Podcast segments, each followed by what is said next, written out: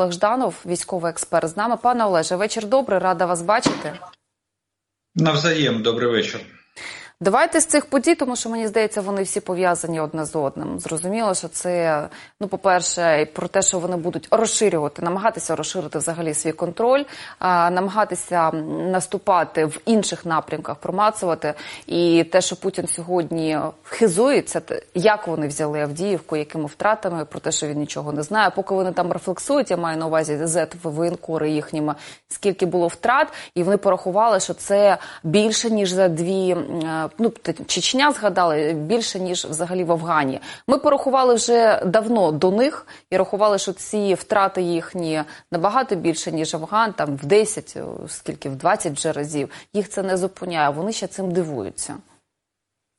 Ну, дивіться, так дійсно Путін хизується, і таке враження, що він е, хоче продовження банкету. Е, тому він ставить завдання, що треба розвивати наступ, в тому числі на Авдіївському напрямку. Єдине, єдине, що він не враховує ситуацію на сьогоднішній день. І Так, е, російське командування виконує е, такі розпорядження, і вони атакують майже на п'яти напрямках на сьогоднішній день. І, ну, при, ну, при цьому вони мають резерв десь близько там 40-50 тисяч. Е, який розташований на в другому ешелоні Запорізького напрямка. Ну я думаю, що вони досі не вирішили, куди його перекидати. Угу. Тому що дивіться, на Куп'янському бойова активність низька, спавша, на Лиманському вона активна, і, до речі, вони там з півдня е, веселе е, намагаються промацати нашу оборону стосовно сиверського виступу, сиверського плацдарму потім Бахмутський напрямок іде, потім е, Авдіївський, Мар'янський і Запорізький. Е, е, Новопавлівський напрямок вони сьогодні пропускають, тому що ну, вони один раз спробували, і я так розумію, другого другого походу на Вугледар вони просто не переживуть. І тому там теж активність, бойова активність більш-менш знижена. І от таким чином, е, фактично проводячи розвідку боєм, вони намагаються визначити напрямок головного удару, подальшого головного удару і, і тими силами, які в них на сьогоднішній день ще залишилися. От. Поки що є тактичні успіхи на окремих напрямках. Вони періодично виникають там, ну ми їх намагаємося купірувати, і е, фактично розвідку подальшого наступу у них не виходить на сьогоднішній день. Ну, Приблизно така обстановка складається на на лінії фронту. А те, що вони е, сьогодні не можуть зупинитися і будуть намагатися продовжувати, ну це очевидно. Мені здається, що всі останні дня три Авдіївку вже ну, стільки разів в ефірі перемусували, переговорили. Це була одна там стоп-тем, і вона не зникає, тому що цей відхід, ці втрати Зараз щодня з'являється нова нова інформація з приводу розстрілів. Ну, те, що ми говоримо сьогодні, де третій випадок за два дні. Це те, що нам відомо, я підкреслюю. Це те, що стало лише відомо, те, що ну підлягає розслідуванню, покаранню. Ми з вами от, говорили раніше, тому що це не вперше. Що потім звертатися, що не виконують Женевську конвенцію, до когось там звертатися. Це взагалі їм ну це не працює тут. Ну, на жаль, так. Е, на жаль, Росія поза законом. Вони е, вони не рахують себе в правовому полі, міжнародному правовому полі. І вони діють абсолютно так, як вигідно їм.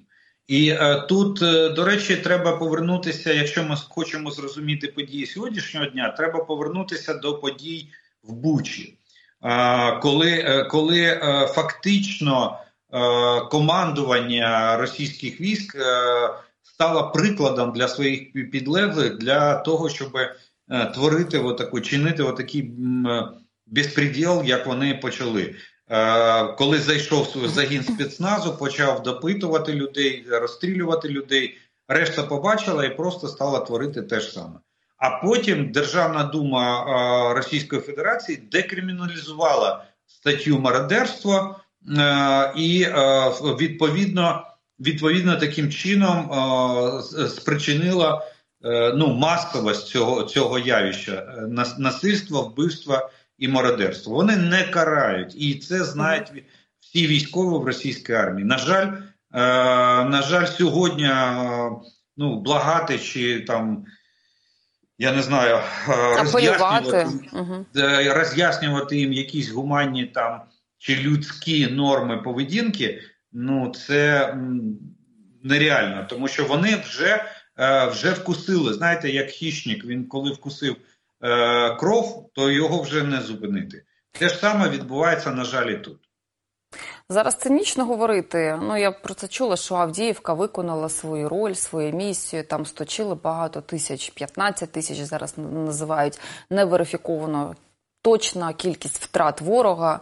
І ми відійшли. Наскільки відійшли успішно, що не всі врятовані. Це теж про це відкрито військові говорять. Ну, це війна. От ваше ставлення. Ну, моє ставлення двояке. З одного боку, до речі, ми верифікували вже більш-менш е, оперативне стратегічне угруповання військ Таврія оголосило, що там 47 тисяч е, санітарних безповоротних втрат е, з боку російської сторони. Ну і там оголосило в техніці. Поки що беремо особовий склад. Ну, з одного боку, я рахую, що ціна з нашого боку ціна дуже велика, особливо коли ми говоримо про те, що були залишені поранені.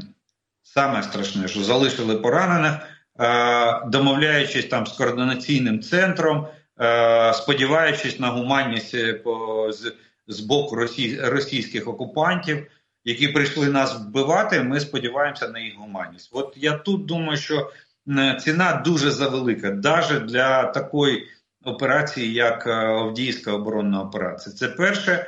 Друге, ми фактично збільшили, на мій погляд, кількість втрат, тим, що ввели третю штурмову бригаду всередину котла, але а, а не спробували е, силами і засобами третьої бригади е, розблокувати е, вклин чи зрізати вклинення російських військ в оце гірло е, західніше самої Авдіївки.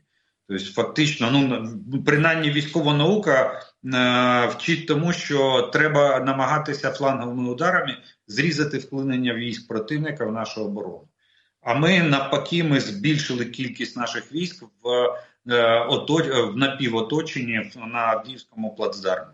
Що могло спричинити, ми зараз, на жаль, не знаємо повної статистики uh стосовно стосовно наших втрат, але я думаю, що це Е, збільшили ціну для нас е, цієї операції. Тому в мене е, до неї двояке ставлення стосовно стосовно успіху або неуспіху цієї операції.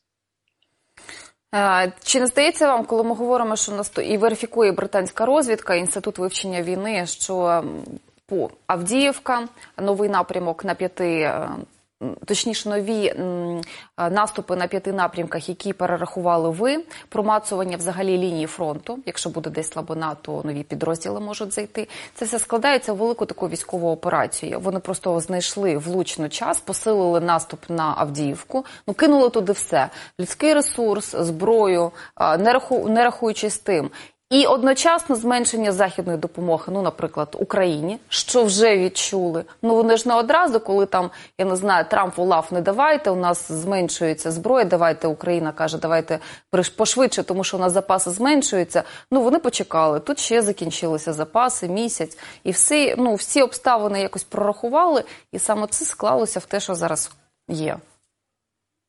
Так, цілком імовірно. Я рахую, що вони скористалися нагодою. Для них склалася, для російських е, військ склалася найбільш вигідна ситуація. І зменшення допомоги, і е, наша, наша заміна воєнного керівництва, повна заміна. Е, Пам'ятаєте, ми з вами, коли вона відбулася, ми з вами говорили в ефірі. Я розповідав, що це буде е, це буде дестабілізувати систему військового управління, ну принаймні в адміністративному порядку, принаймні декілька місяців. От е, що це це теж спричинило е, е, зменшення обсягів, дестабілізація військового управління і накопичення накопичення ресурсів з боку з боку Російської Федерації. От вони скористалися цим цією можливістю і просто просто кинули в бій стільки, скільки було потрібно для того, щоб зламати нашу оборону і змусити нас відійти, ну принаймні з Авдіївського плацдарму. Зараз е, вони намагаються шукати, дійсно шукати, е, куди далі піти. Е, судячи з сьогоднішнього відео, яке продемонстрували там Шайгу з Путіним, от то, то я думаю, що найближчим часом вони не припинять спроб наступальних дій на різних оперативних напрямках з метою пошука того місця чи визначення визначення напрямку майбутнього головного удару, і тоді вже угу. коли вони визначаться, вони будуть перекидати туди, туди ті резерви, які є на сьогоднішній день в другому ешелоні. Не паритет навіть і близько, якщо ми говоримо з припасами, він розрив цей збільшується на вашу думку? Ну тому що кажуть, що росіяни десь 10 тисяч. Я на приблизну статистику а, посилаюся, не знаю, можливо, ви знаєте більше. 10 тисяч використовують наші набагато менше. Ну, наші до двох тисяч використовують це з тих джерел, які сьогодні відкриті, відомі. Е, е, в основному західні ми посилаємося. У нас, на жаль, на, на жаль, немає такої статистики відкритої. А вони так дійсно 10 10 я зустрічав навіть на е, що на окремих напрямках вони можуть до 15 тисяч снарядів використовувати на добу. От і, но тут є одне но те, що е, один нюанс, те, що вони можуть такі витрати боєприпасів здійснювати тільки на одному, а ну максимум на двох оперативних напрямках. От е, що вони і зробили на е, Авдіївському напрямку. І ще одна особливість, як ми звернули всі на це увагу, те, що е, вони е, додали до е, вогневого ураження наших військ авіацію в повному обсязі. Фактично, авіація зіграла, ну я би сказав, мабуть, вирішальну роль, тому що навіть якщо брати відкриті джерела російські, вони підтверджують 300 кабів було скинуто за останні там 2-3 доби е, до захоплення Авдіївки. Наші наші дають до 500 кабів. Деякі джерела дають до 500 кабів. То фактично, ну це було коврове бомбардування. А ми знаємо, що бомби при застосовувалися від 500 кг і більше до півтори тонни. То і ці бомби здатні руйнувати будь-які споруди, включаючи і бетонні укріплення, які там були побудовані заздалегідь. Це перше, і вони ще й обійшли. Бачите, артилерію підсилила авіація. До речі, до речі, значимості авіації. Бачите, яка велика в в будь-якій операції військ, наступальній чи оборонній. Артилерію підсилила авіація, і вони штурмували Авдіївку з самих безпечних напрямків. Вони обійшли коксохімічний завод, угу. вони обійшли промзону. Е, намагали, і таким чином, оточуючи тучі, вони обійшли позицію Зенит яка була укріп районом доволі доволі е, тим. І таким чином, оточуючи ці е, ці райони міста, вони е, змушували нас відходити з з позицій. А ми при за відсутності ракетних військ нема взагалі. Авіація не здатна наша працювати, повне панівне по те саме повне превосходство російських російської авіації. От, І ліміт боєприпасів для артилерії. От угу. всі складові, які не дали сьогодні сьогодні нам утримати е, Авдіївку. Ні перша, ні друга, ні третя ми зараз виправити не можемо, тому що з боєприпасами, з літаками ми ми залежимо від заходу. Це це все зрозуміло. Якось повпливати... Ну, Ми воюємо з коліс, розумієте? На сьогоднішній день день ми воюємо. Я от е, низка інтерв'ю у мене була з європейськими. Е, виданнями. І я просто наголошую, що фактично вони повинні розділити з нами провину в тому, що вони дов, дуже довго думають, дуже довго приймають е, рішення. От зараз там Нідерланд, е, Данія, точніше, там зараз безпрецедентне рішення прийняла стосовно того, що фактично Данія дала поштовх тому, що треба визначитися. Ми, до речі, з вами теж в ефірі про це говорили. Що. Європа повинна сьогодні визначитися, або вони віддають нам техніку озброєння, яка є сьогодні і зараз у них на складах. А потім за рахунок роз... розгортання військово-промислового комплексу поповнюють свої запаси, включаючи і національні збройні сили. От. Або вони чекають, е, чекають, поки розгорнеться військово-промисловий комплекс, і потім починають е, постачати нам техніку озброєння. Але к тому часу ми можемо закінчитися. Тому що однією піхотою стримувати російські танки дуже дуже дуже е, важко. От. Ну, подивимось, буде приклад Данії е, прикладом, чи угу. просто стане таким окремим поодиноким е, випадком, що було б для нас дуже прикро. От. До речі, я хочу е, Роботіна, да, от спроба прорватися в місто. Е, відео всі бачили оцю розгром бронеколони, да, і е, особливо там цікаві кадри, коли е, боротьба з піхотою, яка спішилася з броні, е, їх накрили касетними боєприпасами. Буквально три постріли. Угу. Три постріли, нема піхоти. Все. Всі, хто розбіглися по полю, всіх накрила касетна.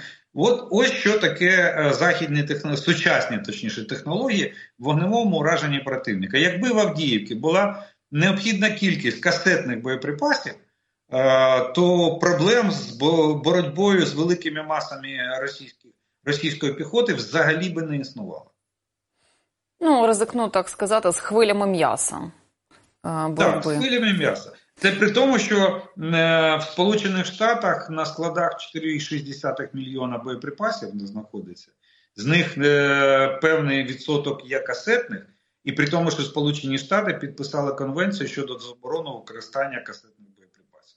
Тобто вони їх використати не можуть, але нам теж не хочуть перед не, не по якійсь причині не передають. То які там причини? Вибори у них скоро торгуються. Ну розумієте, для теж ризикну припустити. От ви кажете, що ми можемо закінчитися, поки вони там думають.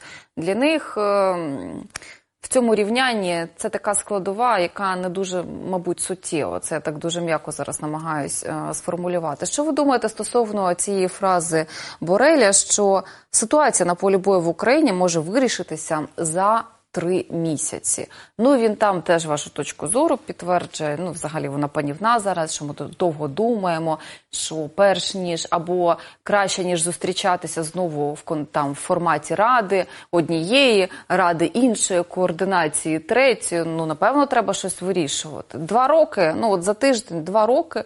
І все ніяк пришвидшитися не може. Я далека від думки, що вони не розуміють небезпеку? Чи то є якісь гарантії, що далі там Путін не буде зазіхати на Європу, і все в них буде тихо, сухо і спокійно, або якісь є інші мотиви?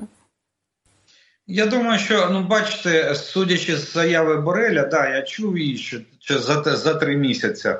А, Вони вони е, я так розумію, що Європа щось готує, е, можливо, без участі Сполучених Штатів, тому що той же самий Барель казав, що Європа повинна бути готова на сьогоднішній день е, повністю замінити постачання чи забезпечити постачання техніки озброєння і боєприпасів для України е, в випадку випадіння з цього. Списку Сполучених Штатів Америки і того обсягу, яку, який вони нам надавали.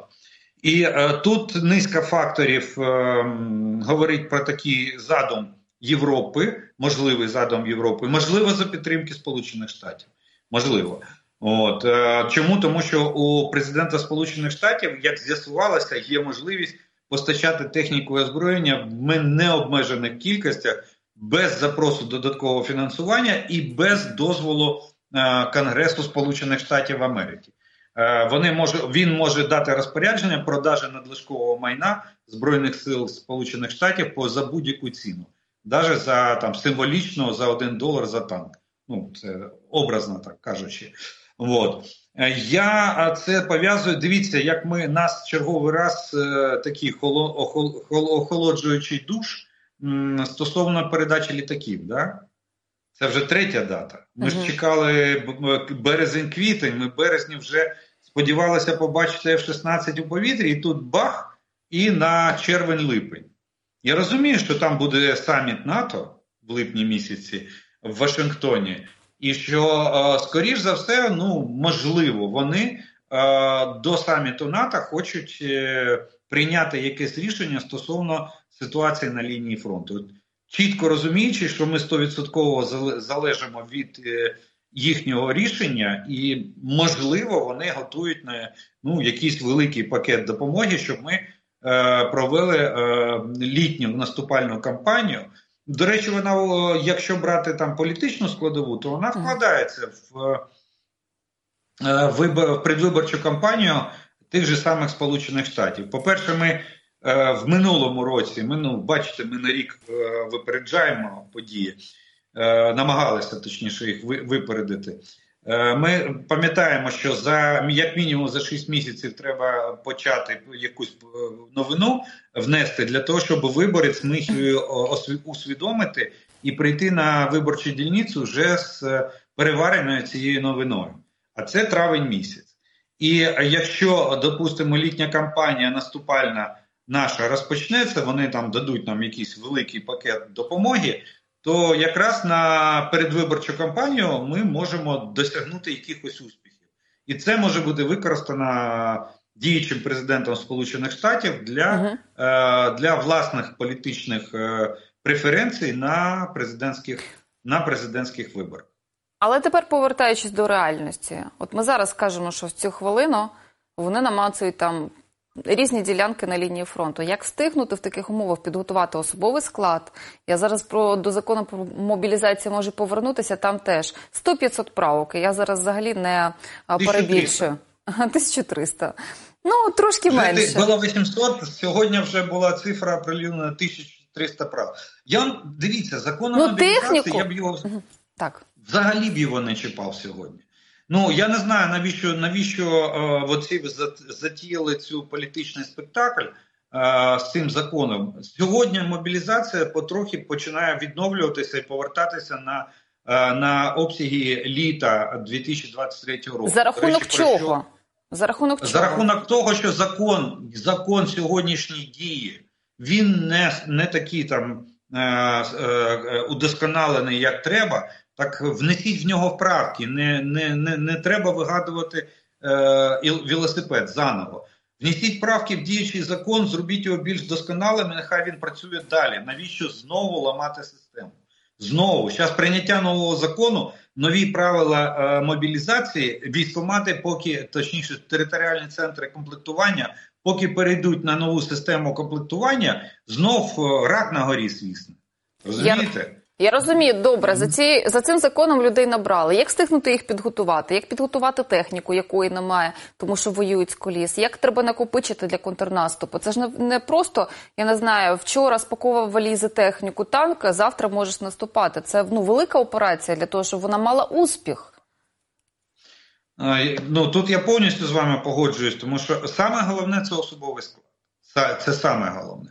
І тут е, питання мотивації і примушення тобто прав і обов'язків громадянина стосовно стосовно цієї мобілізації. От тут треба знайти знайти такий баланс, щоб заохотити людей і заставити людей. І так, uh і так а, зробити.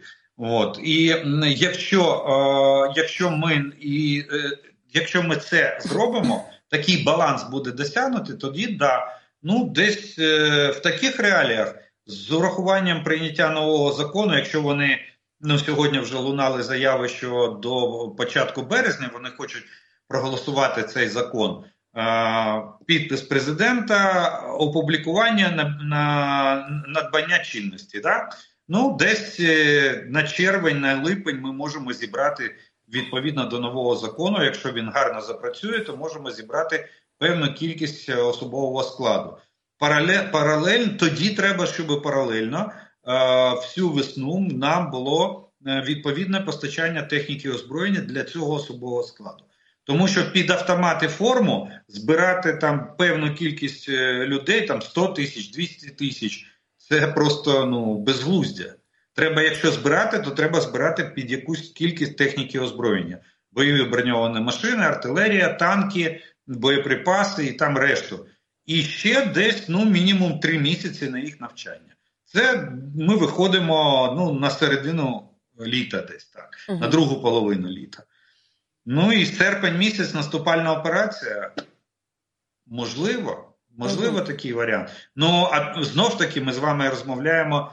Це слова, це припущення і це е, ідеальний варіант. А як завжди, щось може піти не так. Угу. Те, що точно зараз відбувається, ну я хочу повернутися до роботи на Запорізька область, Запорізький напрямок. Авдіївка це були хвилі.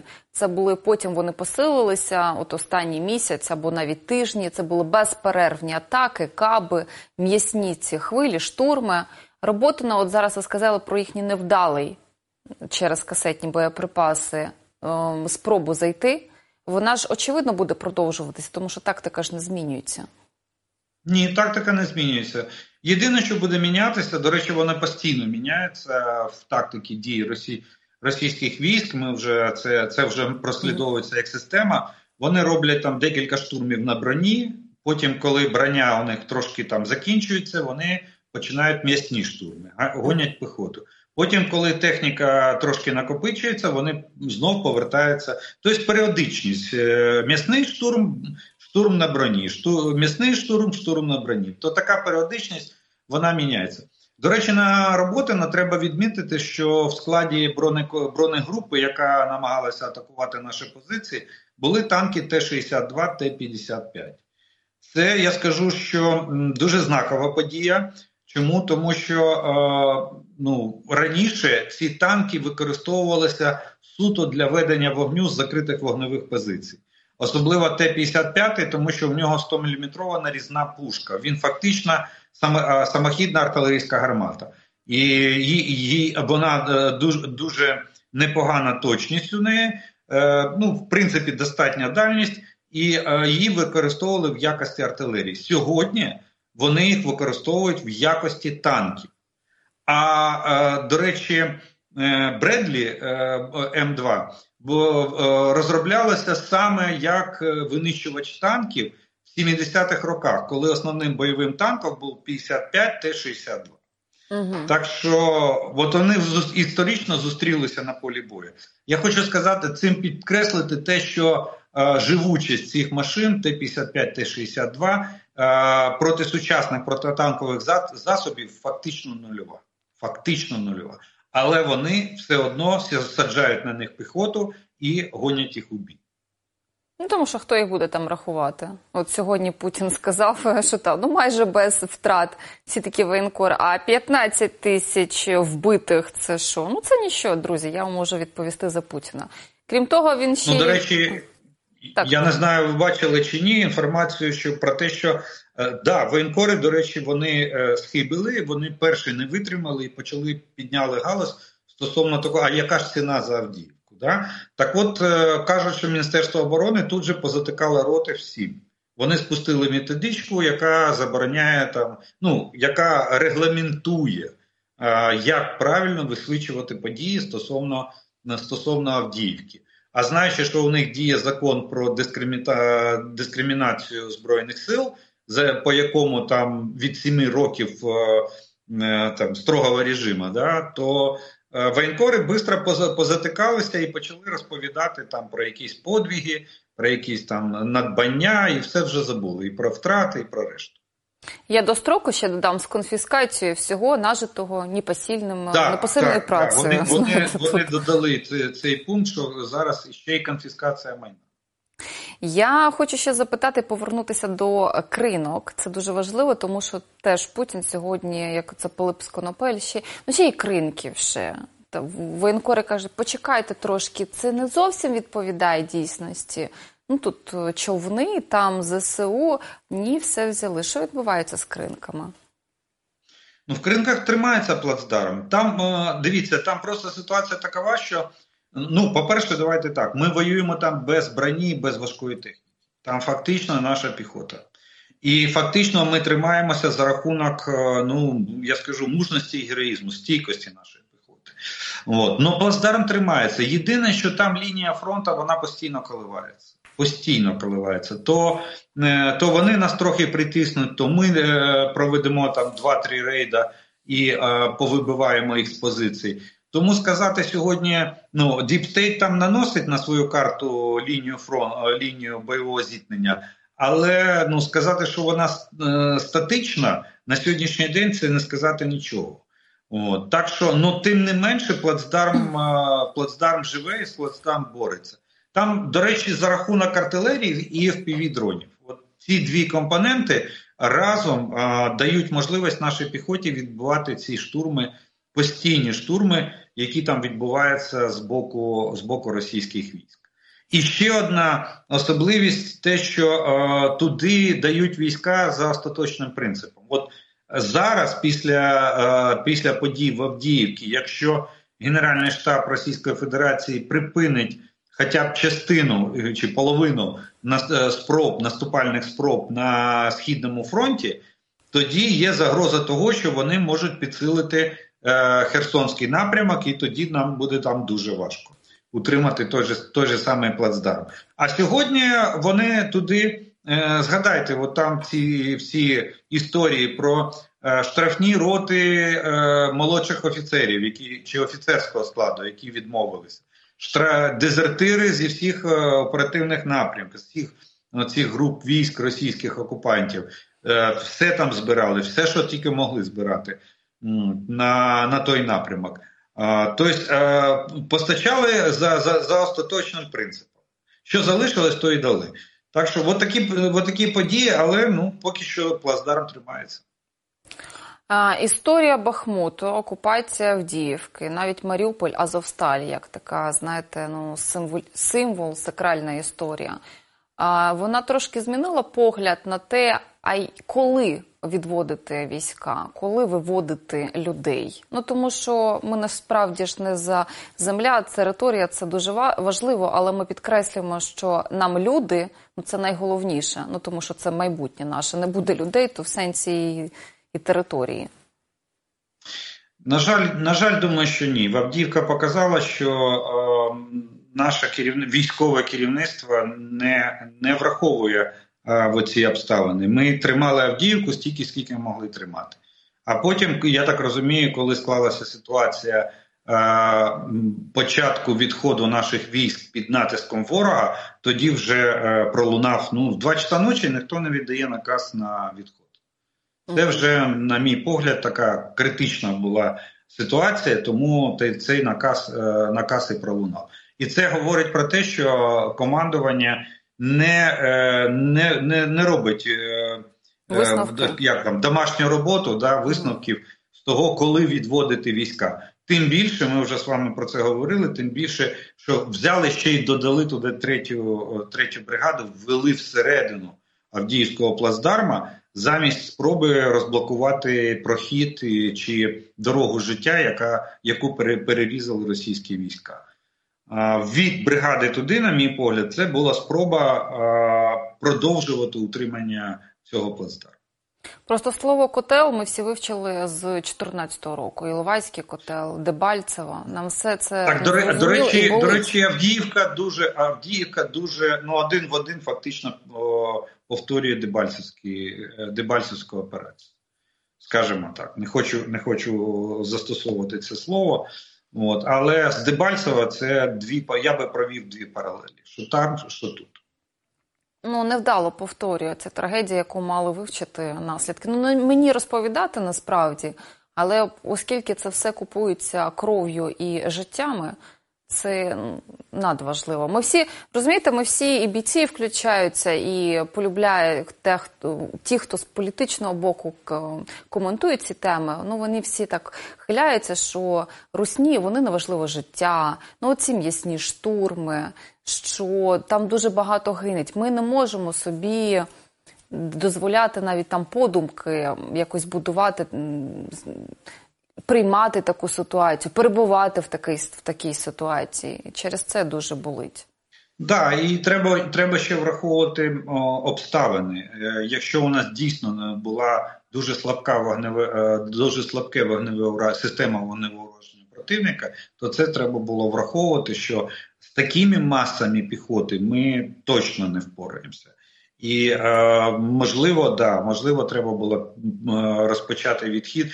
Від дивіться, фактично, е, фактично, Авдіївка ж не, не на сьогоднішній день, от з моменту її е, захоплення російськими військами, да, вона почала втрачати політичну значимість. От повірте, що до на почат, на момент початку голосування там виборів президента Росії вона вже буде е, вона вже буде в політичній історії, в політичному архіві.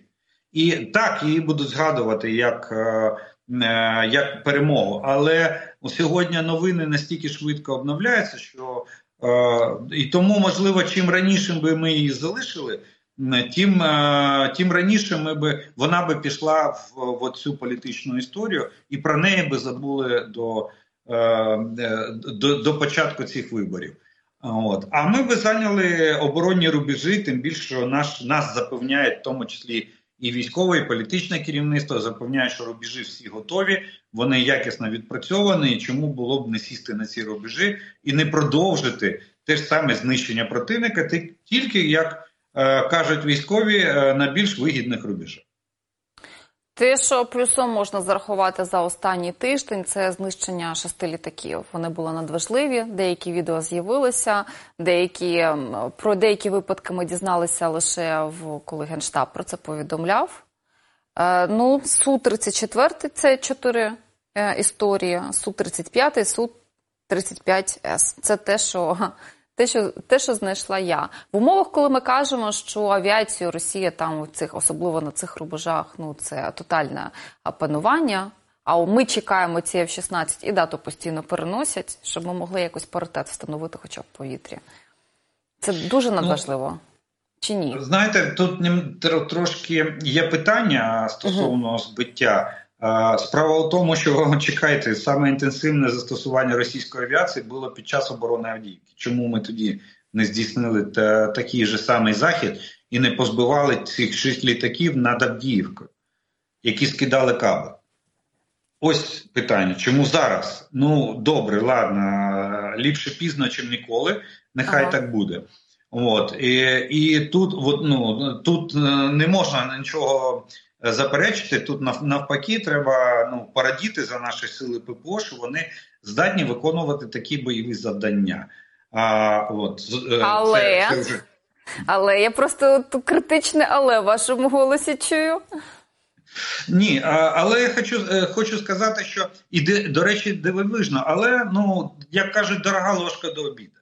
От угу. я що хочу сказати, що е, збиття їх під час Авдіївської операції, і от як було на Херсонській, пам'ятаєте, коли ми рятували кринки е, від чергового там навали російських військ, і тоді три су три су 34 завалили одночасно в 50 кілометрах від фронту, коли вони йшли на бомбардування. А, І на на певний період, ну принаймні на тиждень, а тактична авіація взагалі не застосовувалась на Херсонському напрямку. Чому було не зробити так на Авдіївському напрямку і не полегшити нашим військам е, оборону Авдіївки? А так, в принципі, е, якщо просто враховувати знищення російської авіації, це дуже добре. До речі, зверніть увагу, яка дивна реакція російського генерального штабу на збиття цих літаків. Вони визнають е, су 35 збиті, угу. і то вони там де, деякі лунають інформація, що, начебто, це було friendly fire, тобто е, за рахунок е, відсутності взаємодії і поганого зв'язку, що це вони саме позбивали, але вони заперечують збиття су 34 до речі, якщо вони це визнають, е, одна з е, таких наслідків негативних су 34 може вилетіти з ринка озброєнь його угу. перестануть закуповувати, що його так легко збивати при е, при певних обставинах. Тому вони відмовляються. З іншого боку, вони е, ну, відповідь не можуть надати нам, я так розумію, тому що беруть Су-35 на себе, а Су-34 начебто всі вдома, всі на аеродромах. Е, тому ми, я так думаю, я так рахую, що тому ми не відчуваємо сьогодні ракетних обстрілів у відповідь на такі на такі дії наших засобів, е, наших повітряних сил. От. Ну а а взагалі то і авіація на сьогоднішній день все одно продовжує, я так розумію, вони тиснуть на льотчиків, щоб ті піднімалися у повітря і виконували наказ. Тому що, навіть судячи з сьогоднішньої доби, е, кількість авіаційних вилітів доволі доволі висока на, на сьогоднішній день. Тобто застосування продовжується. Ну, в принципі, е, здатність, наша здатність уражати на таких відстанях і в таких місцях е, російську авіацію, ну це не може не, не радувати. Пане Олеже, а є різниця в номенклатурі озброєння, яке використовують росіяни по лінії фронту? Я не маю на увазі в Авдіївці. Вони застосовували все найважче, все найгірше, те, що могли знайти, тому що там стояла ця ідея фікс, і там не рахуючись взагалі ні з чим. Це це вже зрозуміло. Тому там кабами крили те, що я не знаю, що там залишилось, чи могло щось, щось залишитися взагалі. А якщо ми говоримо взагалі про всю протяжність фронту? Там десь ці авіація, десь там погірша, десь просто піхота, ну тому що її не шкода, то можна її завалювати. Ні, я вам скажу так, що є різниця тільки в укомплектуванні частини підрозділів. В основному все все однаково, все те ж саме. Ну, допустимо, на е, на Куп'янському напрямку там е, досі зустрічається Т-90, Т-80, тому що там діє оця гвардія, перша гвардійська танкова армія єдина у світі в складі російських е, російських збройних сил. От. А так, в принципі, номенклатура фактично однакова. Єдине, єдине, що бойове навантаження різне. От де авіація працює, а де авіація не працює. Сьогодні авіація працює російська на всіх напрямках, де вони проводять наступальні дії. Там, де вони наступальних дій не проводять, вона не працює. Плюс зверніть увагу, як Е, Сіверський і Слобожанський оперативні напрямки. Е, там підсилилась і дія авіації, і дія артилерії. Вони туди підтягнули і реактивні системи залпового вогню, і ствольна артилерія. І там, е, ну я дивився там статистику: там 500 обстрілів території наших областей за ніч може бути до 500 вогневих нальотів. От, І застосування авіації і таку решту. Тому номенклатура приблизно однакова. Десь просідає, десь, точніше, десь постаріше, десь поновіше техніка, а в основному все, все те ж саме. Я зрозуміла п'ять основних напрямків, де зараз росіяни намагаються атакувати, наступати. Наші партнери трошки гальмують з допомогою. Це Сполучені Штати, Європа якось активізувалася. І ви сказали, що ви не вперше кажете, що ми воюємо з коліс. Довезли, добігло, доплило, долетіло, доповзло якось. Ми це все використовуємо. Як використовують росіяни? Я до чого питаю? Вони можуть наростити кількість? Про особовий склад не питаю, там інша історія, а саме озброєння. Чи так активніше їм допомагає Іран, Північна Корея, ніж наші партнери? А, Ні, навпаки, вони не можуть наростити озброєння. До речі, головний чинник це активні бойові дії. Якщо якщо буде припинення бойових дій, от те, про що мріє Путін і благає, в принципі, де подає, як пише західна преса, подає сигнали різними способами для заходу, що йому треба перемовини. От за умов е, припинення вогню вони можуть накопичувати, і то на сьогоднішній день темпи накопичення е, поступово знижуються. Чому тому, що е, як кажуть економісти, то російська російський військово-промисловий комплекс він досяг свого піку на наприкінець 23-го року. Зараз рецесія. Тобто, ну такий вони на плато вийшли, а з весни починається стагнація. Тобто вони будуть вираз кожним місяцем будуть виробляти все менше і менше і відновлювати все менше і менше техніки і озброєння. І тому о, накопичення в будь-якому випадку можливо тільки за умови припинення е, вогню на лінії фронту. Угу, Я зрозуміла. Те трошки про репутаційні втрати. Я думаю, що ви повз вас не пройшла історія з ліквідацією, показовою ліквідацією, навіть з перестраховкою льотчика, який там півроку, трошки більше.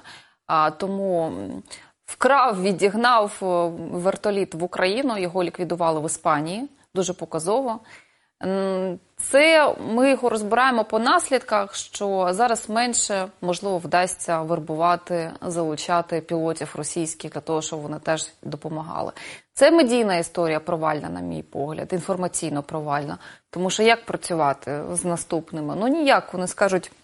Слухай, ти там отримуєш, звісно, цю винагороду 500 тисяч, а за півроку тебе ліквідують, і тобі ці 500 тисяч не знадобляться. Є ще глибші рівні, які ми просто зараз не осягнули. Ні, я думаю, тут е, немає глибших рівнів. Справа тут розумієте, тут просто російські спецслужби. Е, вони, до речі, діють в, в своїх е, звичайних способ. Е, згадайте Скрипалів uh-huh. історію, згадайте історію Березовського.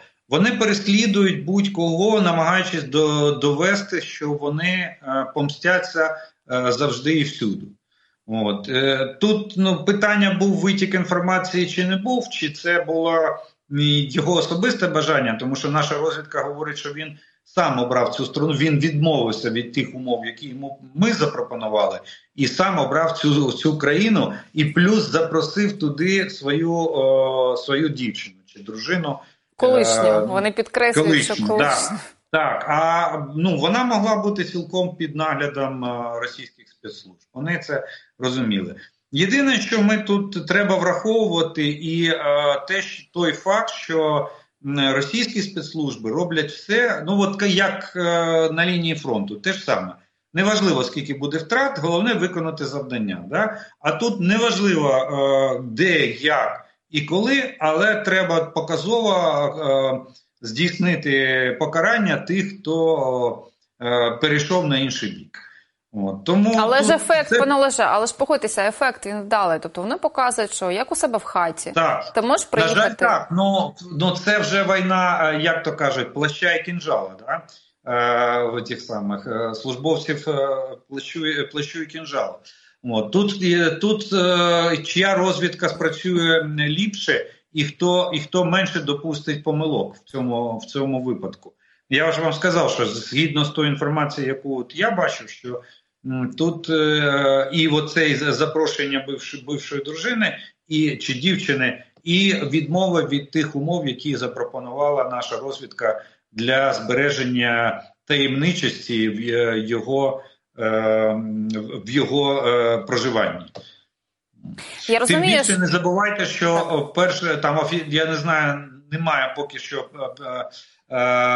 змін, але сказали, що 33 роки, а насправді цьому йому було 28. То там ще треба розбиратися, чи це легенда, чи це, е, це можливо помилка. Може людина схожа на нього. А, ви маєте на увазі, що ці документи, які ми виправили, що вони трошки не підпадають під його реальний вік. Я розумію, що він не ну, постав... а як же легенда повинна, легенда прикриття повинна бути. Як програма, от ми ну ми дуже добре, щоб розуміло було нашим глядачам. Програма захисту свідків, да, от е, на за кордоном працює. Людина повністю нова, і всі дані нові, як, е, якби якби вона народилася от вчора. Угу. Я просто який нюанс, е, знаєте, мене звернув мою увагу. Добре, цей пілот не пристав на умови і пропозиції української розвідки. Він сказав: ну добре, ти отримаєш нагороду, живеш далі як хочеш. А невже російська мережа настільки сильна в Іспанії, що там їхні іспанські колеги щолкають е, пальцями, ротом всім іншим і кажуть, ну. Ну, так сталося, знаєте. Ось Давайте це... так. Е, давайте так на європейському континенті чи в Європейському Союзі, де е, в мене зустрічне запитання, де російська мережа не сильна. Згадайте історію з нашим нацгвардійцем, якого якого засудили, начебто, за а, скоєння злочинів в ході, в Італії? в ході ведення. Так. А, ні, то в Італії було, то не, не в Іспанії, вибачте. Ну, тим не менше, я скажу так, що розповсюдження мережі е, російських спецслужб на європейському континенті, воно дуже дуже величезна. Будь-де, навіть у Франції після терактів, от серії терактів, да, все одно знайшли російський слід. В Німеччині теж, в, ну, з Італії я, ми вже з вами приклад приклад згадали. Так що тут ні, Росія 20 років Росія вкладувала гроші в в розвиток е, системи системи агентури в на євро, в європейських країнах і і по підкупу політиків і е, і всього решти, не не, не жалкуючи ні грошей, ні ні там якихось е, інших методів там шантажу, за залякування uh чи чи чогось другого. Так, другого. Так що тут я абсолютно не дивуюсь, що вони, е, вони мають розповсюджену мережу, агентурну мережу на території Європи.